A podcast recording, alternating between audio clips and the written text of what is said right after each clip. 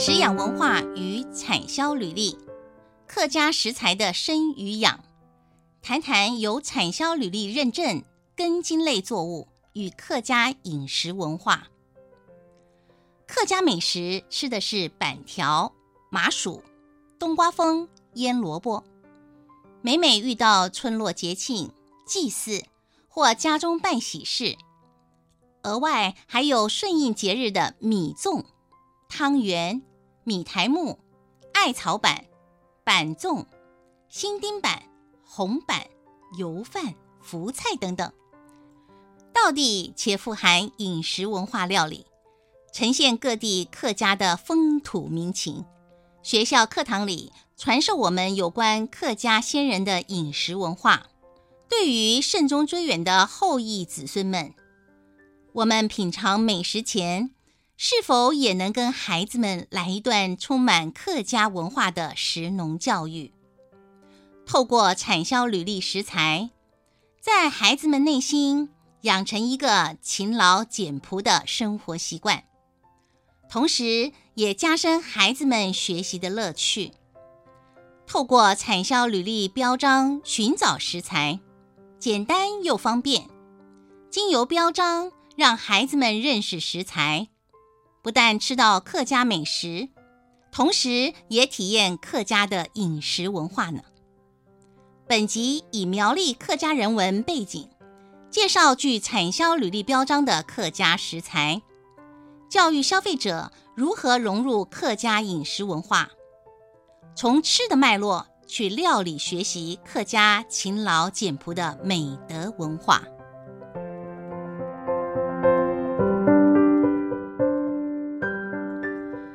各位亲爱的听众朋友，大家好，我是慧兰老师 Lenny，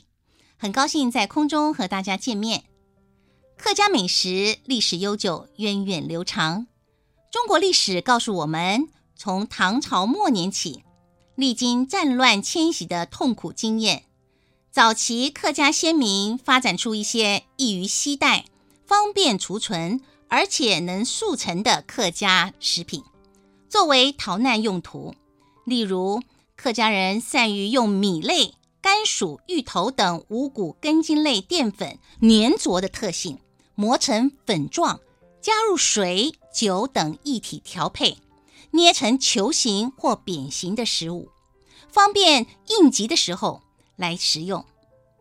现在，让我先讲一讲一个小小的历史故事。根据客委会顾问及义守大学护理系创系主任郑复元的记载，台湾客家社会发展的初期，正是清末乱世的时期。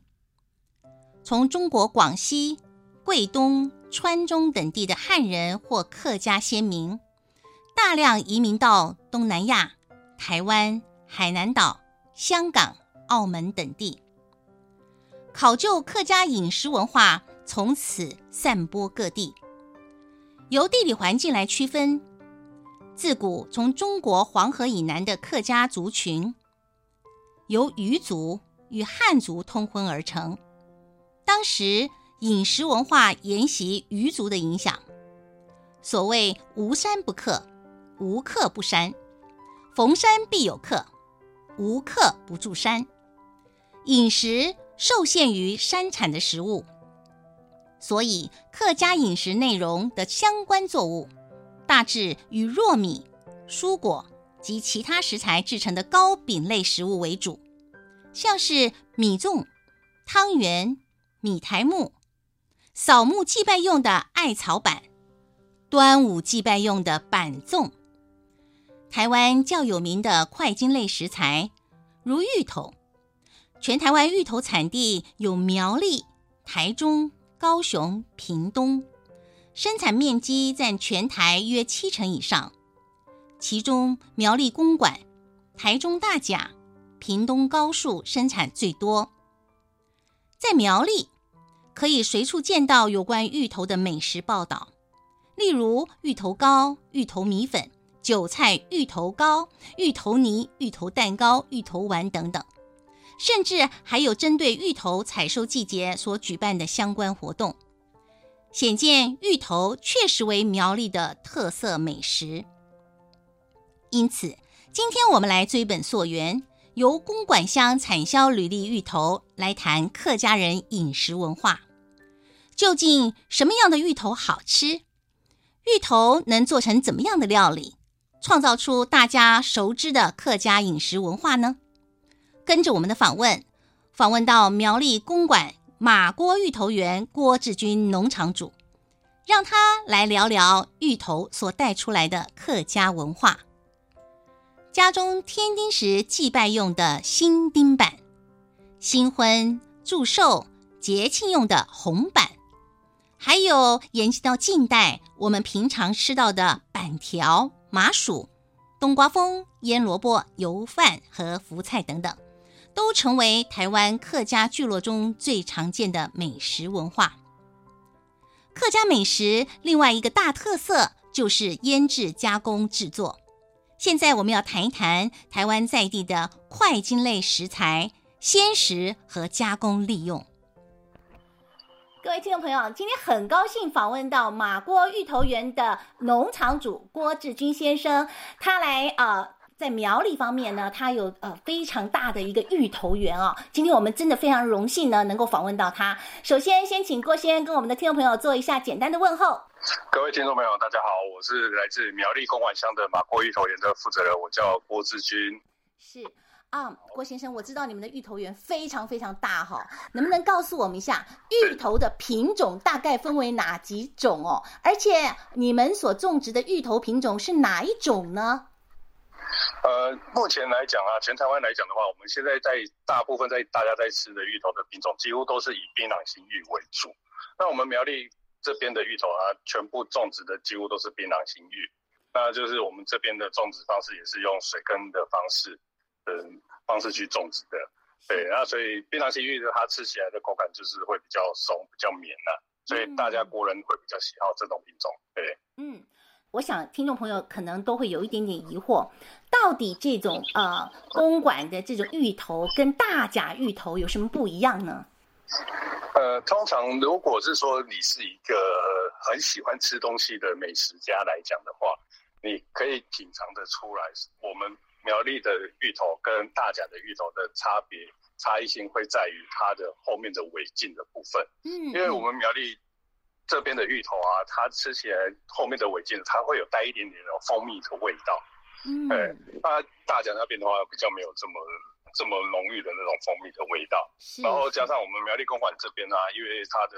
环境的关系，所以我们芋头种起来的品质啊，它也是很好的。它也很多的淀粉质。那淀粉质的话，煮起来的话，它就会比较松，比较绵。然后加上它的香气也会比较十足一点。所以如果说以来以跟大家去做比较的话，我们的香气呢也会也会比较持久一点。那口感来讲的话，是不输大家的。是。对。那我想问一问哈，因为我想很多听众朋友跟我一样哈，不太会做菜哦。那么通常来讲，这个呃芋头方面，我们应该怎么样处理，或者是呃选择，或者是料理呢？呃，如果是说你是在比较。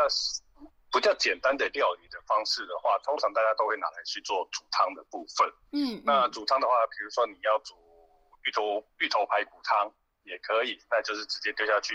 跟排骨一起炖煮就可以了。那如果说你想要吃一点比较我们客家在地味的话，就是变成是吃芋头米粉。嗯嗯，那芋头米粉的话，它是一个功夫菜，因为你的米粉好不好吃也是一个关键在。那当然最主要的还是你的芋头，芋头品质要好。你煮不管你煮什么东西都会好吃，对，那所以的话，现在如果说你在家里要料理的话，其实你煮咸的、煮甜的都可以，哎，都可以的。感觉起来肚子已经饿了哈。马锅芋头园呢，目前有提供哪些食农教育的体验服务？那么你们希望透过消费者呢，透过这样的体验，能够认识怎么样作物的一种特性呢？我们目前我们现在有开放的项目呢，就是有四大项。那有三项呢是以甜点的 DIY 为主。那我们呢有包括了芋泥球的 DIY，还有芋头大福的 DIY，然后再来也有芋头奶酪的 DIY。那另外的户外的部分的话，我们有开放让人家自己下田体验去拔芋头的部分。那为什么会开放下田让人家体验去拔芋头？是因为芋头其实大家都对它很熟悉，可是他不知道这芋头到底是生长在哪一个环境下。嗯，所以我们就开放这样子田园，让人家夏天去体验拔芋头，那他也可以知道说我们芋头的生长的周期，也知道芋头它是怎么。这它是长在哪里的？那它的耕种方式是怎么样的？对，那所以我们都有开放这样子，让国内的国内的大家的大朋友小朋友都可以来体验看看。那所以就是因为这样子持续开放，还蛮多人他们就觉得还蛮新奇的，都很愿意来我们这边体验看，体验玩这种项目的。因为这个的话，它是季节限定，因为有开放这样子体验拔芋头是季节限定的。那我们这边的产季来讲的话，是十一月到隔年的一月。这是过年的过年左右这个期间，哦，是我们这边的产季，所以这段期间的话，我们才有开放让人家夏天体验拔芋的部分。那甜点的 DIY 的部分的话，我们是整年度都可以去做的。对，那所以都欢迎大家可以来体验看看。我都想立刻去了呢哈。那么我想再问一问，就是说在芋头这个部分哦，具有这个产销履历验证标章的芋头，它可以提供消费者哪些保障呢？以产销履历来讲的话，今天我们因为我们的芋头也是有做产销履历这一块，那很多消费者他会想说，那为什么我们芋头会有做产销履历？因为很多消费者他们的先呃既有的观念觉得说芋头它就是一个很重农药的一个农农作物。是。那今天我们做了产销履历，就是因为我们利用第三方的验证公司，然后加上一些环境跟。土土壤、水质的部分都有去做检验的部分，所以让他让消费者可以认识到说，哦，其实这个环境是是一个很友善的环境，然后加上我们的喷洒的那些农药啊，也是我们的也是在安全用药的规范里面，所以他可以吃得更健康、更安心。嗯，所以很多的消费者他们就是会愿意去购买我们产销履历的芋头，就是因为这样子，他们至少因为现在人的健康意识也提高了。所以他们觉得一定要找到产销履历的东西会比较安心，不总比我们在菜菜市场去买的来路不明的一些的农作物好很多。对，那就是它产销履历是对我们来讲是一个最好的一个那个标标章在这边的。哎，那我们对消费者来讲，它也是一个最好的一个说服力。那么啊，我想再请教一下啊，就是说，我知道这个公馆这个芋头，刚刚听您解释之后呢，我真的觉得非常的美味啊。那么除了做点心跟主食之外呢，料理方式呢，呃，有有所不同，是否在处理这个食材的时候也有特别讲究的部分呢？呃，因为芋头来讲的话，你在处理食材的时候。第一个一定要注意的是，因为芋头的汁液啊，它是有带一个过敏成分在，所以很容易很多人他们就想说，哦，我买新鲜的带皮的芋头回去啊，我我最怕什么事情？就是最怕去削皮这件事情。对，因为你有削皮，就会碰到它的汁液，那个汁液碰到我们的皮肤的毛细孔了之后，就会很痒。嗯，但是因为是它是一个植物碱的部分，所以碰到我们皮肤会让你导致很痒。会过敏的部分，嗯，所以这个在第一要诀你要先去处理，就是要防止说不要去碰到这个汁液。那通常的话，我就会建议大家一定要戴手套。嗯，那我们戴手套是要戴那种橡胶的，不要去戴那种棉的工地手套那一种。哎，你戴棉的话，那个汁液还是会渗透到渗透到你的皮肤里面去，所以尽量还是要戴橡胶的这种手套。那在削的时候呢，哈，我通常我会讲说你要。你要用干的方式去削它，不要用湿湿的方式去削，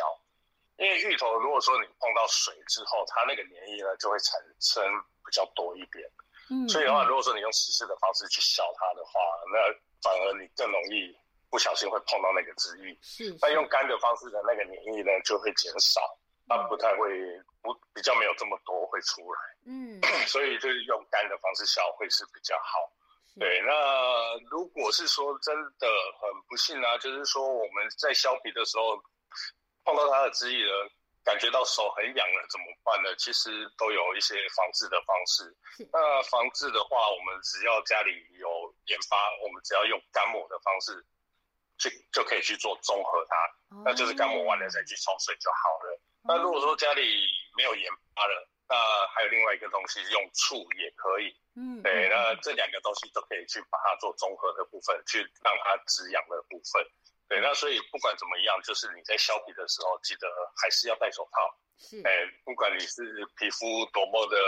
嫩，或是多么的老成，都一样，都是要戴手套。好的。哦，我们今天又学到了一个非常好的 p e b a l 哈。那么，当芋头的这个汁液粘到手的时候，造成呃非常瘙痒的时候，该怎么样处理？那消费者啊、哦，您做了这么多的体验体验课程啦，或者是体验旅游啊、哦，消费者对于你们的芋头，他们通常的评价是什么呢？我们的这边的，其实我们还蛮多是回头客的，是因为当他们第一次来的时候，他们也是保持一个怀疑的心态，嗯，嗯因为他他们都只听过。大甲或是甲仙的芋头就没有听过我们苗栗的芋头，嗯，哎、嗯，啊，所以他们都是保持一个怀疑的心态，所以他们来一开始来体验，他就觉得，哎，你这芋头真的会好吃吗？嗯，嗯对，所以我们为什么会开放做甜点的 DIY 的这个体验呢？就是主要是要让消费者你可以现场就可以吃到，感觉一下我们苗栗自己在地的芋头，嗯嗯，让你吃到你感觉好吃了之后，它反而。觉得好吃，他就会支持我们，就会替代率愿意去购买我们苗栗在地的芋头，也可以顺便把我们苗栗的芋头给推出去，他也会介绍给他的周边的朋友。对，所以所以很多消费者他们。一开始保持着怀疑，可是他们后面还是陆陆续续的都变成我们的回头客，变我们的老客户。就是时间到了，他们就会想要购买我们的芋头。对，那就是我们这一路来，就表示说我们这一路来是值得的，因为消费者也慢慢的认同我们的做法。是，对。您觉得有产销履历验证的芋头对于你们有什么样的重要？对于消费者又有什么样的重要性呢？对我们来讲，因为我们。最主要还是要做销售的部分。那芋头你销售出去的话，因为有产销履历，它就是一个最简最好的一个认证的标志。那有认证标志之后，对消费者来讲，他看到这个的时候，他也可以买的更安心。那如果说我们今天没有产销履历这个认证的话，你再怎么的去叙叙述说你的是多么的无无农药残留啊什么的，他消费者他是要看到检验报告跟这张证书，他才会相信你。如果说你没有呈现出这个这张检验报告啊，或是证书的话，他们觉得还是会有一个怀疑的心态在。那所以，所以我们我们今天有做的产销履历，我们都把这些东西都直接公开化的、透明化的都呈现给消费者。那消费者看到之后，他就觉得哦，我们也不用再多的去叙述什么，也不用再多的解释什么。消费者他只要看到这个，他就马上他就愿意去购买我们的我们的农产品，所以产销履历对我们来讲是一个非常好的一个东西，非常好一个认证的东西。对。那么有产销履历的验证标章的这个农产品，哈，嗯，坦白说，一般的售价呢会比没有标章的来得高一点。您觉得现在的呃消费者他是可以或者是愿意接受的吗？呃，以消费者来讲的话，其实他们已经开始慢慢的陆续都可以接受了。从我们一开始的时候定价。其实定价的时候，就是跟一般市售的芋头来讲，嗯、定价就是比较高一点。嗯，然后为什么会做一个区隔？就是因为我要让消费者也可以知道说，哦，我不可能用市价的售格，呃，市价的价格，然后卖给你，然后可是我中间还是做了很多的一些检验的报告，那我跟他们就完全没有区隔，嗯，我就完全没有一个市场的区隔的部分。嗯，所以今天当我当我把售价提高了之后。然后有跟市场的部分呢，有去做一个区隔之后呢，消费者他当然就会问了，问一件事情：为什么你要卖这么贵？嗯，那在诉说这个的时候，我也可以就是说，因为我们有去做了产销履历，我们有去做了一第三方的验证公司，那你可以吃得更健康、更安心。那你想要买健康，那就是是那就是要买我们产销履历的农产品了。那如果说你只是想要便宜的话，那你当然你可以去市场。市场里面去找便宜的就好了。对，那这样子消费者这样子讲了下去之后，其实消费者也认同。嗯，因为现在大家开始对健康这一块也越来越、越来越、越来越重视了。嗯，对，越来越重视了之后呢，他们也认同我我这一套的说这个的说辞。嗯，所以呢，他们也愿意就是去购买我们的有彩超履历的芋头的部分。今天呢真的非常谢谢马锅芋头园农场主这个郭志军先生呢接受我们的访问啊。那么我希望呢听众朋友有空的时候也能够前往马锅芋头园去走走去品尝一下好吃的芋头。今天非常谢谢您。谢谢谢谢谢谢各位谢谢。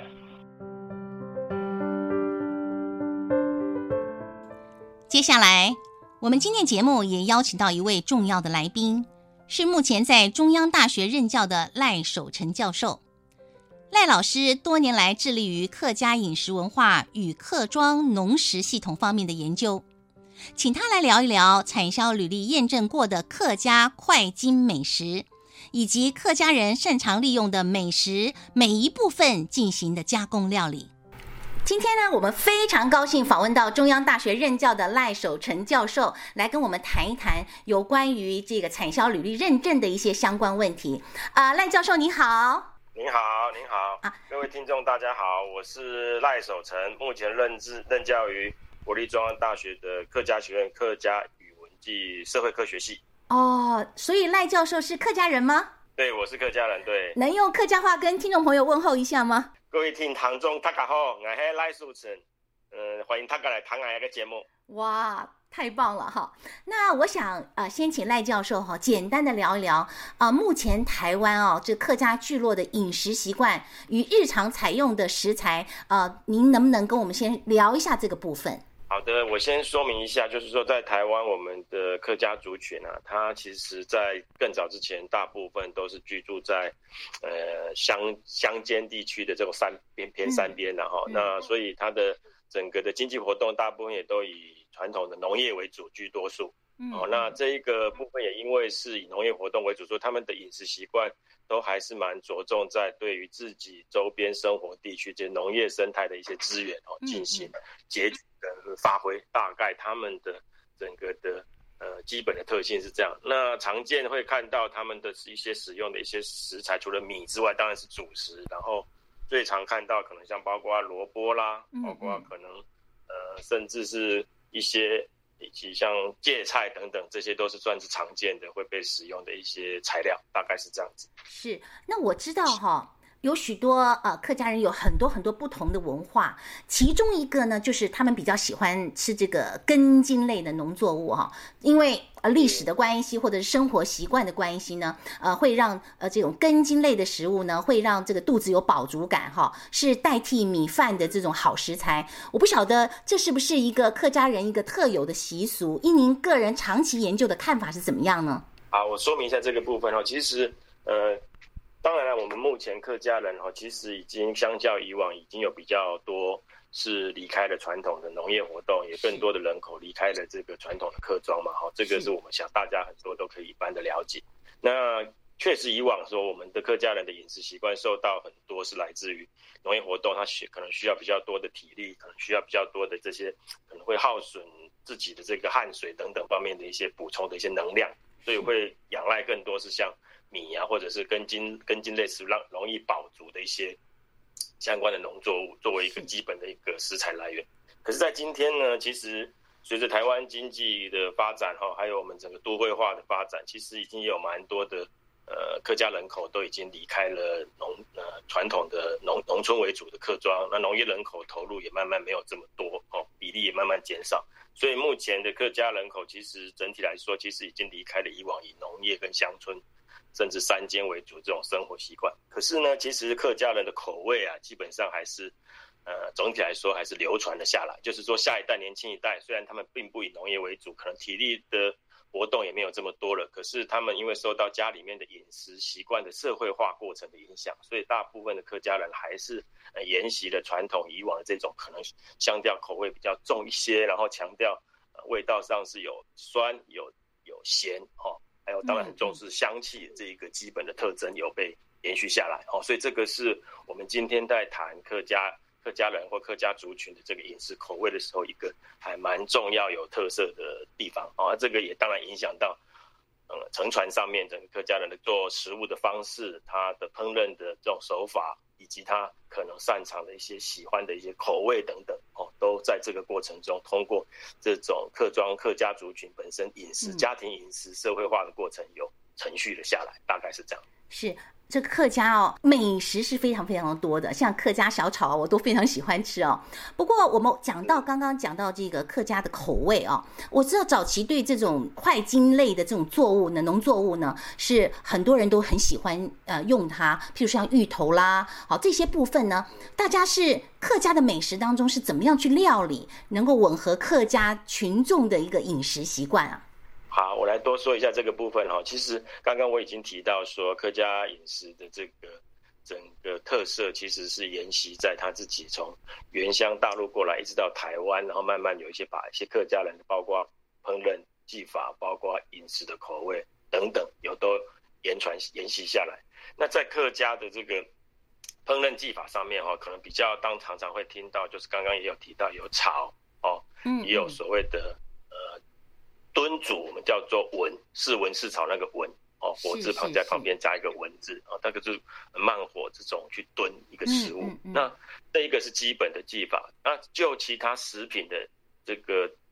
加工方面的特色，也是客家人非常出色的一个部分。那客家人其实因为早在整个。呃，山间的农业活动里面，其实整体来说是物质是会随着季节性的变化，有可能会出现这种需要呃短缺或者不足的情况。所以客家人整体来讲是发展出非常好的，能够把食物的通过呃加工以及这种储存的技术的保存，其实最常见就是腌制了哈，把它做出一个更更更好的这种延展性的使用，这个是很客家人很重要的技法。所以米食加工跟腌制技术的这种。呃，擅长其实是客家族群一直有保留下来的一个重要的特质。那像刚刚提到说，这些关关键类的食物，在今天其实很多也都用类似的手法把它把它延续下来，它的一些料理的制作，或者是说新的这种加工品的这种突出的这种，让它可以有更好的新的产品出来，都是靠着这些技法的发挥来做出来的。那所以我举个例子啊，比如说像刚刚提到的名食加工，像以刚刚提到的，对，今天我们要谈的这个芋头来讲，其实有芋头糕也是这个产品中非常出色的一个东西哦。那再加上传统上客家米食的加工里面有很重要的叫像板条哦，在在北部可能比较多会叫做水板等等之类哦，这个都是呃在整个客家饮食里面，在突出它对材料处理、对新的食材的运用上面最重要的一些。特色的技法大概是这样子。是哦，谢谢教授跟我们讲了这么多，我听完了以后，我真的好想去吃个客家的一些美食哈。不过呢，啊，再讲到刚刚那个保存方式哈，这个客家人对于这个饮食习惯当中一些，不管是加工食品的一种保存方式，跟闽南或者是外省的口味，或者是说它的方法有什么不一样呢？这边我们多说一下，其实有很多的技法是其实类似。那只不过说，其实客家客家族群通常会赋予它一个可能稍微有不同的名称，像我刚刚已经提了，我们可能做成的像可能闽南人叫蛙柜，客家人可能就叫做水板水板哦，类似这样的一个名称，跟技法大致是接近的。可是呢，也有可能。在它实际的细部的操作的程序跟运用加工的方式，还是会凸显出族群的差别。比如说，我举水板这个例子来讲哈，嗯嗯，一般来讲，蛙柜如果是呃闽南族群的或者是福佬族群的蛙柜，它在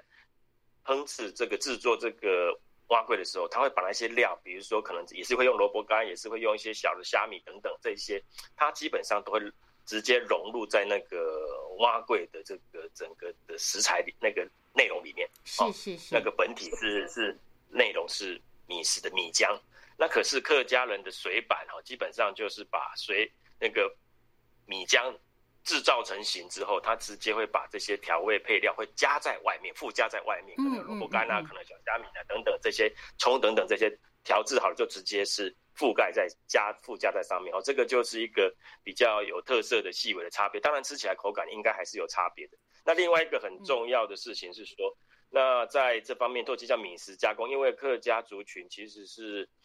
呃，长久以来就非常在这方面有所发展跟发挥，所以其实甚至已经变成是一个几乎大部分的客庄地区都可以看得到很多的家庭，很多的客庄的妇女，她都有能力去制作这些小的客家加工的米食，所以就变成是家家户户很多比例很高比例都能够制作类似产品，风味。特色都也多多少少会有一种差别，那就形成一个很强大的这个米食加工的文化传统，所以才会看到，比如说在今天苗栗地区，很多都还是可以看到水板各式各样的一些小店家在贩卖，啊，这个就是很重要的一个特色，大概是这个样子。是。那么，我想再进一步问一问老师哈，因为现在很多这种呃，大家这种民族融合哦，很多客家啦、闽南呐、客家外省，或者是说闽南外省，大家都会互相的这种呃交流，或者是呃通婚嘛、结婚嘛。那么饮食习惯是不是也会跟着转变呢？是会的啦，其实是我们、嗯、我刚刚已经说了嘛，原来客庄地区他们大概都在三间，然后近年近二三十年台湾的经济发展之后，很多的客庄人口也慢慢离。离开客庄，然后甚至其他到很多，应该是也是到都市去生存跟发展，哦，这个是可以看得到。那在这个过程当中，也同时其实有不少的不同族群的，不管是婚姻交流，甚至最近有非常多的新移民等等，哈，都重新进入到我们客庄，进扮演各式各样的角色。那这个过程当中，其实无可避免的饮食的习惯一定会，呃，原来可能有差别的饮食习惯一定会交汇，或者是会交一定程度会交融。那其实这个情况，我我像我自己在最近进行研究，已经在慢慢在重新更仔细的发展出这些相关的讨论。其实融合的现象是还蛮鲜明的啦。其实就是说，比如说举一个比较简单的具体的例子，其实以苗栗地区来讲的话，其实更早之前，可能大概在一九六零年代的苗栗地族群的客家族群哈，特别是比较长辈，他们其实不太吃辣的，辣的东西很少，哦，啊，甜味其实多。可是等到大概八零年代之后，其实经过了一些，其实很多当然是就是族群融合的发展，可能有跟呃原来台湾的比较外省外省的呃住民，也有跟台湾自己闽南的族群，当然甚至包包括最近新进来的新住民哦，其实慢慢的这一个辣的口味就变成是很典型的，已经在客庄甚至客家族群都可以接受的一个口味哦，这个就是一个很鲜明的例子。那这个也说明，其实我们的客家。饮食虽然有一个典型的客家饮食承传下来的特色，可是它也在持续的在在融合、在发展中，然后可能可以也也会有机会看到以后我们的客家饮食这个整个基本的面貌会变得更加丰富多元，然后也会看到我们自己融合进更多不同地方、不同族群可能带有的一些饮食特色哦，大概是这个样子。是，那么啊。教授，我想再请教一下哦，客家的这种食材方面哈，会不会啊、呃、选用这种具有这个产销履历标章的这些食材呢？是会的。其实因为其实我自己在前前一阵子前几年前，其实我是有机会对台湾的大部分的从北中南东部的客家餐厅，我曾经进行过比较仔细的一个调访。哦，那其实我在这个调访过程当中，这些很多的客家。餐厅的那个经营者或者是业者都跟我讲说，其实，在他们经营客家餐饮、客家餐厅经经营的过程当中，其实经常客人最在乎，也是也一方面，当他们自己的呃产品推出的餐餐饮的产品能够让大家认可跟接受，很重要就是它食材的来源。啊，它食材来源，其实在今天这个环境下面，其实很多人特别专注。重视它的安全啊、卫生这方面的这些相关的要求。嗯，嗯，那所以其实业者也都用各式各样的方法，其实希望让让他的消费者知道说，其实它的食材来源一定是是有保障的，而且其实也是跟我们客家传统里面所得到的这些希望得到的这些呃食材的这些口味跟品质都能够有效的支持跟符合。那最有最经常最看到，常常看到，其实就是来自这种，呃，产销履历的一些保证的一些，呃，相关的一些说明，或者是相关的一些证证呃验证等等。哦，常常我到很多客家餐厅，很多就会告诉你啊，我的我的怎么呃，比如说我的猪肉哪里来的啦，我的我的其实可能的蔬菜又是经过怎么样子的这有机的认证等等。哦，这个其实确实是在目前的整个客家餐饮、客家餐馆的经营上是一个很重要的部分。那当然这样子有这些东西。很多想要更尝试、喜欢客家传统美味的这些消费者，应该也都会更能够相信说，我们客家餐厅、客家业者所提供出来的饮食是符合现在要要要求的这种安全跟卫生的期待。好，那当然这个美食的呃美好的享受，就更能够有一份丰富的安全感。大概是可以看到这个趋势。是，那么教授，我想再问一个问题啊，就是说客家美食哈是大家都喜欢的，那么您觉得啊，未来怎么样去推广哈更多的客家的食农教育，